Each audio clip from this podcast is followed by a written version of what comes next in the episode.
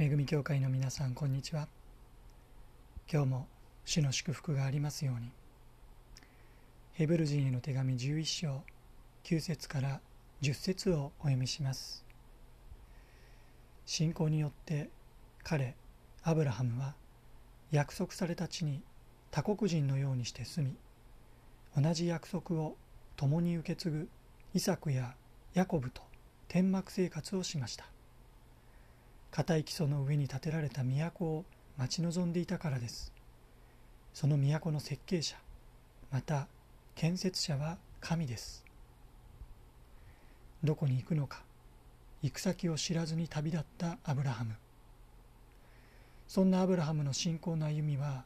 約束の地カナンにおいても続けられました。9節には彼は約束された地に他国人のようにして住みと記されています。カナンの地が神の約束の地相続財産として彼と彼の子孫とが永遠に受け継ぐことになる。明確な主の言葉を受けながらもアブラハムは一貫して約束の地カナンでは他国人外国人のようにして住み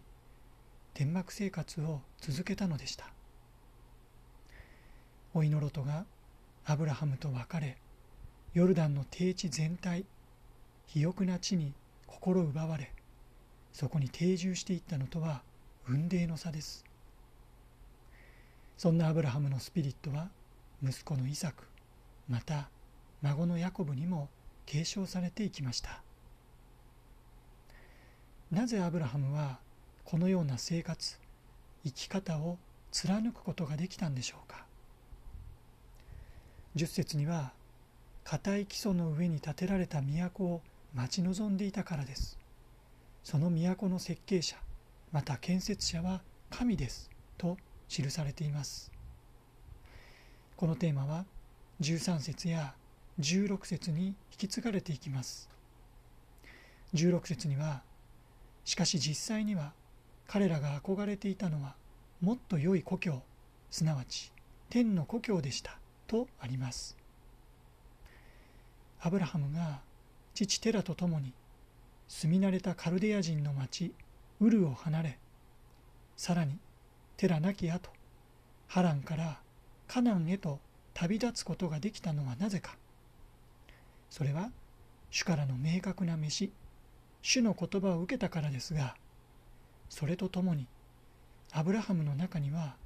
常に天を見上げる信仰天の御国をこそ最良最善の住みかとするそのような信仰が育まれていたからのようです。カナンの地も確かに主が相続地として約束された大切な場所。けれどもそうであってもそこが最も大切な場所安住の場所ではない。神がさらに優れた都を設計しまた建築されている。決して揺らぐことのない固い基礎の上に地盤の上にこの地上に勝る天の都が神ご自身によって建設されている。そこが目当てそこがゴールそこが目指すべき真の約束の地真の安住の地。ここにしっかりと焦点を合わせることができるならば何が起こるか何が待ち受けているのか分からなくてもそれでも主の言葉に従いどこに行くのかを知らずに出ていくこともできる。この地上にあっては大切な場所約束の地であったとしてもそこに執着せず固執せず常に他国人のようにして住むこともできる。健全な意味で身軽に足取り軽く爽やかに吹き抜ける一陣の風のように信仰の歩みを貫き通すことができる。そんな歩みを主にあって